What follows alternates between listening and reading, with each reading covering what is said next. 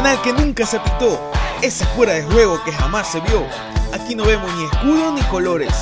Esto es Portal Deportivo, sin pelos en la lengua.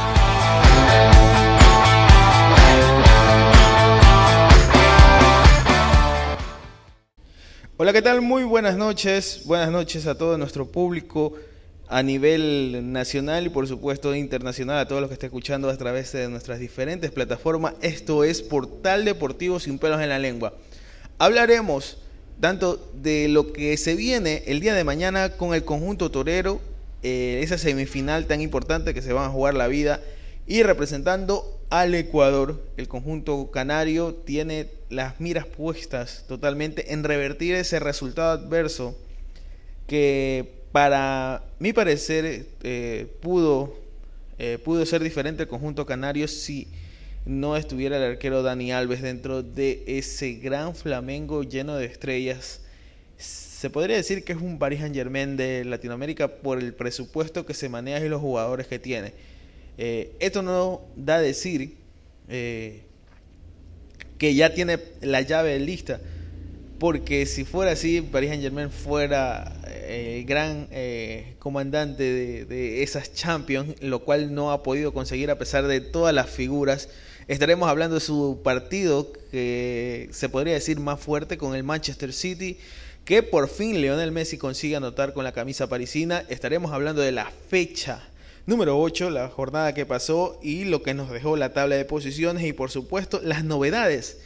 Porque al parecer, eh, eh, el técnico del Olmedo no va a seguir. Fue eh, en, la fecha pasada, lastimosamente salió goleado de una manera catastrófica 5 a 0 ante el Deportivo Cuenca, que no es un equipo muy goleador. Y lastimosamente tuvo que, salir de la institución. No, puedo, no se le puede exigir al pobre profe Luis Espinel mucho, porque no posee una plantilla, ya tiene dos jugadores adecuentes expulsados, el único que le quedaba el arquero, tres suplentes, que no te llegue el, el carro para transportarte que los jugadores mismos tengan que ir hacia las inmediaciones del estadio Alejandro Serrano Aguilar para el partido, eh, es complicado. Es muy complicado mantener ese tipo de resultados. Eh, hablaremos sobre el resbalón que tuvo tanto Liga de Quito el resbalón que tuvo eh, Independiente del Valle, que abrió la fecha, y del resbalón eh, que tuvo el Emelet ante la Católica rival también directo para lo que sería la pelea de esta eh, de esta Liga Pro, la fase 2 Liga Pro Betcris. Estaremos hablando de mucho, mucho más. En cuestión de minutos se, se jugará el, el, partido, la primera llave para conocer a nuestro primer finalista de la Copa eh, Libertadores o de la Comebol Libertadores eh, Palmeiras Atlético Mineiro. El día de mañana estaría jugando Barcelona a las 19 horas contra Flamengo. El conjunto eh, Carioca se, se, encuentra alojado en cierto hotel de la ciudad de Guayaquil. Ya hizo prácticas en el estadio George Capwell y todo apunta de que viene con el ímpito de cerrar la llave. Barcelona no se lo va a hacer fácil el mismo presidente Alfaro Moreno dejó en claro que simplemente eh, ellos van a buscar la hazaña y creo que es posible porque demostró que eh, Flamengo es un equipo muy muy débil en la defensa. Así que siento que se puede revertir ese marcador siempre y cuando Barcelona eh, sepa cerrar. Creo que fueron dos o tres descuidos del conjunto canario que les costaron y también, por supuesto, eh, estuvo a punto de anotar un gol. Creo que si Barcelona se venía con un gol acá a Guayaquil, las cosas hubieran sido distintas. La presión estaría para el conjunto eh, carioca. Lastimosamente no fue así, pero Barcelona no dio un mal resultado. Jugó el segundo tiempo con un jugador menos y un marcador que se pudo haber abultado. El conjunto de, Flamengo no lo hizo y creo que ese fue su gran error si es que el día de mañana eh, el conjunto canario logra clasificar. Entremos a lo que sería la, el primer partido, el que abrió la fecha de la Liga Pro de esta segunda fase fue eh, Independiente recibía a Técnico Universitario. Fue un partido complicado para el conjunto de Independiente. Eh, ¿Por qué lo digo complicado? Porque eh, muchos dábamos por sentado de que iba a ser un marcador fácil sin ofender al conjunto del rodillo rojo. Pero Independiente eh, se mostraba de otra manera, el juego que mostraba y un técnico universitario que no daba ningún tipo de garantías. Lastimosamente, eh, o para sorpresa de muchos, el conjunto de técnicos universitarios se llevó un punto importantísimo en esa pelea en la parte baja de la tabla. Logró sumar y trata de salirse de, ese fantasma del descenso. El otro partido eh, que, que seguía ya sería el día sábado, que se abrió la jornada, si no me equivoco, fue Muchurruna Orense. Eh, Rolando Silva para mí es un arquero que el próxima temporada podría estar jugando tranquilamente en cualquier equipo eh, con un nivel competitivo más alto. Logró salvar también y rescatar a Lorense de, de una pérdida porque el Muchurruna atacaba un penal que atajó muy muy bueno y lastimosamente el Muchurruna después de la salida de Jonathan Bowman no ha podido encontrar a ese goleador. Tiene muy buenos eh, jugadores o volantes ofensivos, caso de Wagner Delgado, de el venezolano Confati, pero lastimosamente han perdido ese 9 de área que le daba la seguridad como Jonathan Bowman. Y creo que eso le está costando seguir subiendo en la tabla de posiciones porque en la primera etapa era uno de los que había sorprendido y peleado en la parte alta. El siguiente partido, si no me equivoco, fue Guayaquil City 9 de octubre con bastante polémica. No, perdón, el siguiente partido, si no me equivoco, fue...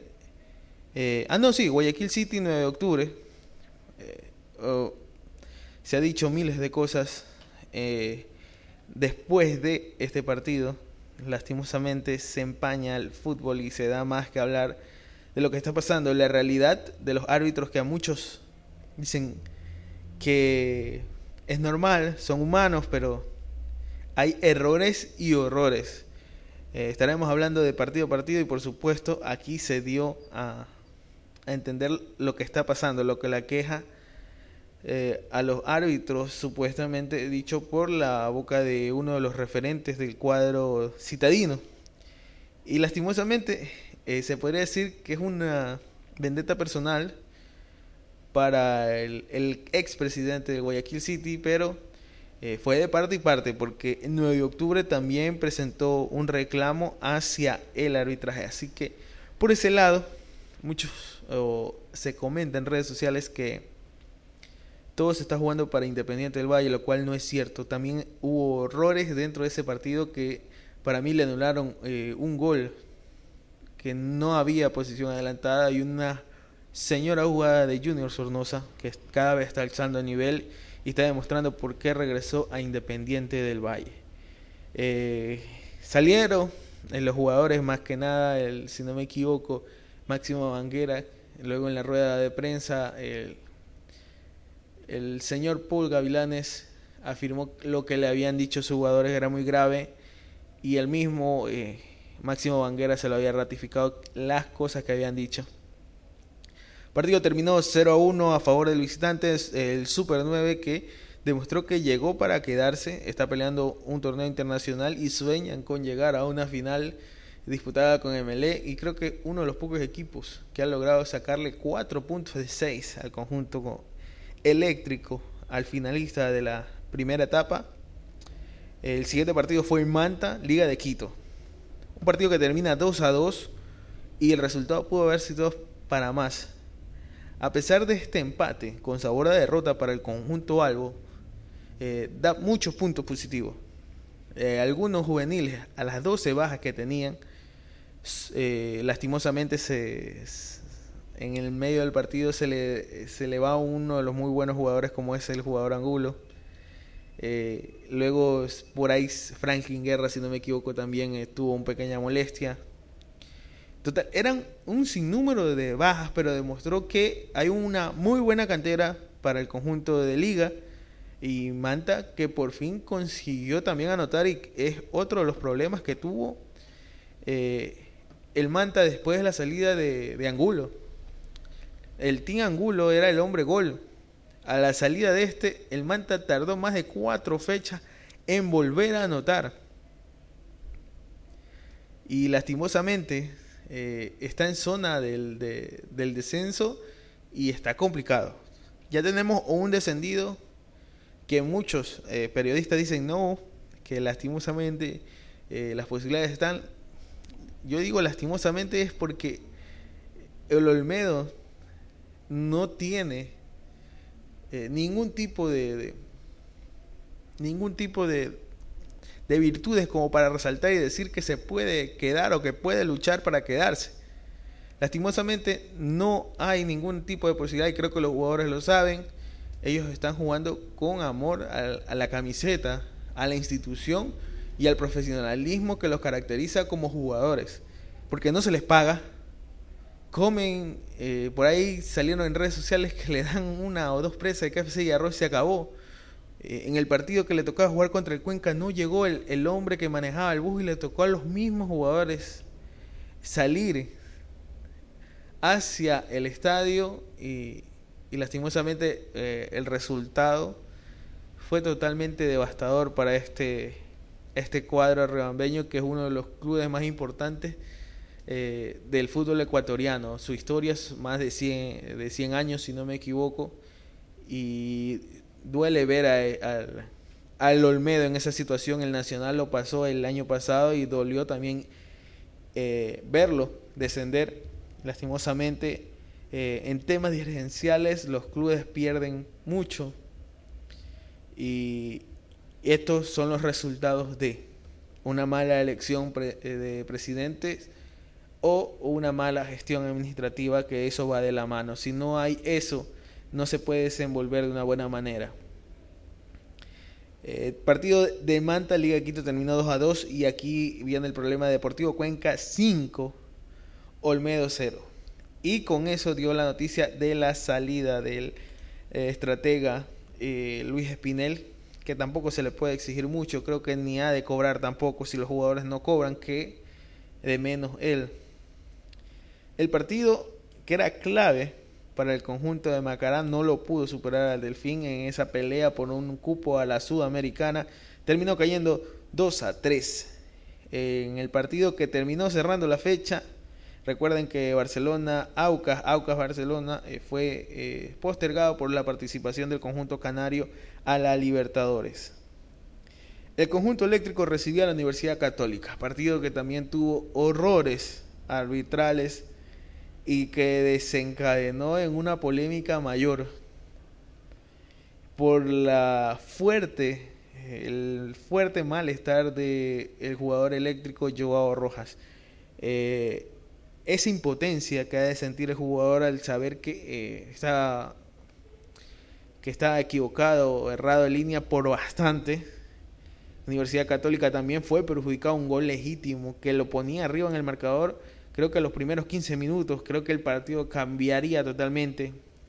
Y viceversa, Emelet creo que faltando 15 logra ese gol que fue anulado, que le daba el empate y que pudo haber cambiado también el resultado. Y las declaraciones de... Eh, después de los partidos, el mismo malestar que se pronuncia entre los directores técnicos donde ya ellos, ¿de qué les sirve hacer una planificación conforme a un partido si también tienen que entrar dentro de esa planificación un horror arbitral? Pero tampoco el juez de línea es totalmente culpable o el juez central. Hay un apoyo, son cuatro personas que están ahí y de ahí viene el reclamo y justamente de algunos clubes de la implementación del VAR. Lastimosamente, eh, la Liga Pro económicamente no se encuentren posibilidades porque no es nada barato traer el bar partido a partido. Las movilizaciones son más de dos mil dólares porque son cámaras propias. Eh, lastimosamente los árbitros no se encuentran avalados eh, para tener este tipo de funciones.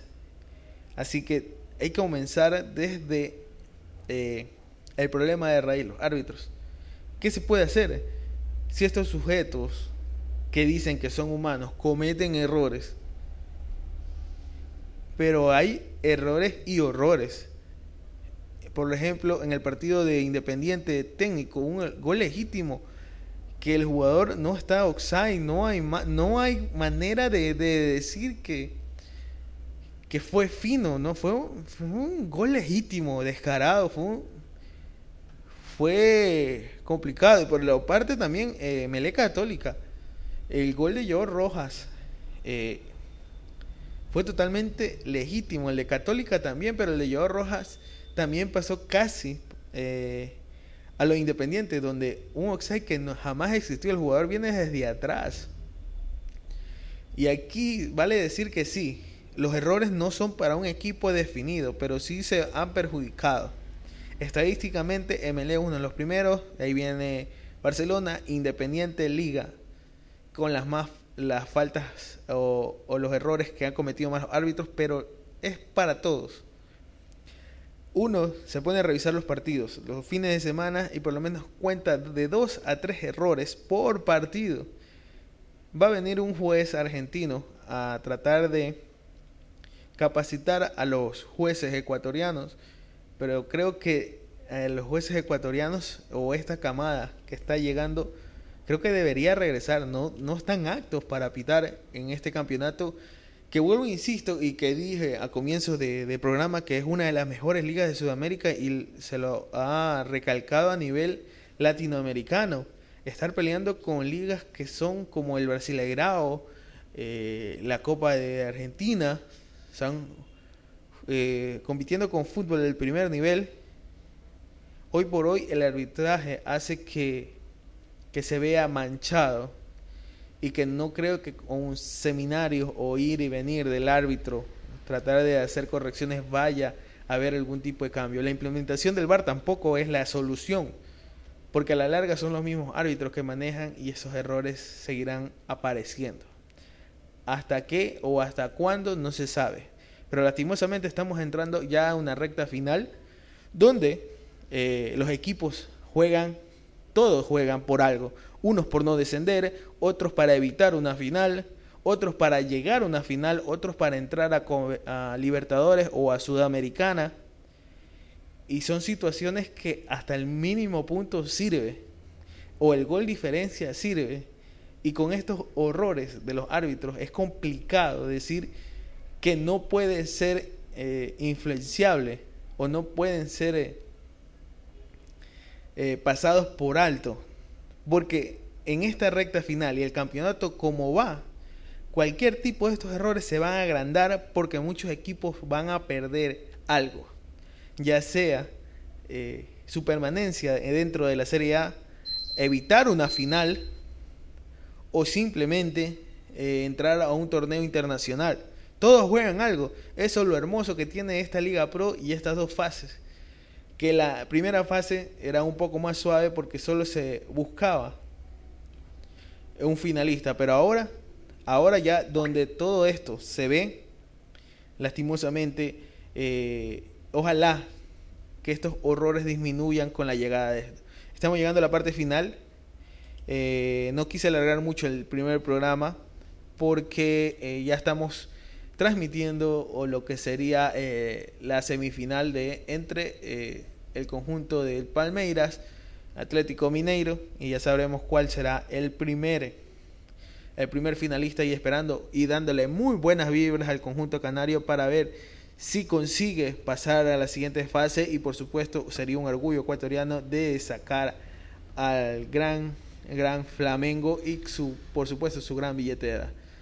Así que eh, nos estamos despidiendo. Ha sido un placer estar con ustedes. Y por favor no se despeguen nuestras redes sociales que estaremos subiendo contenido referente no solo a la Comebol, sino a la Liga Pro y todo lo que se viene en el mercado de fichajes que muy pronto se abrirá en diciembre. Recuerden también que la selección está a la vuelta de la esquina y también traeremos la lista de convocados y iremos analizando si el profesor Alfaro cometió algún error o no o si algún jugador es que le faltó. Pero muy muchas gracias por estar con nosotros. Este es el podcast de eh, Portal Deportivo. Un placer y el día jueves nos estaremos encontrando una vez más. Sin más que decir, me despido. Chao.